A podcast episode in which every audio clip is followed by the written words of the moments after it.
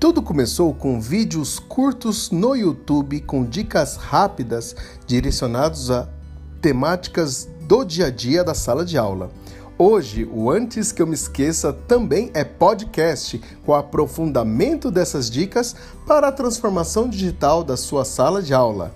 Então, siga o nosso podcast com o Antes que eu me esqueça em diversas entrevistas muito gratificantes para quem precisa transformar o seu jeito de dar aula para aquele do século 21. Aguardo a sua participação.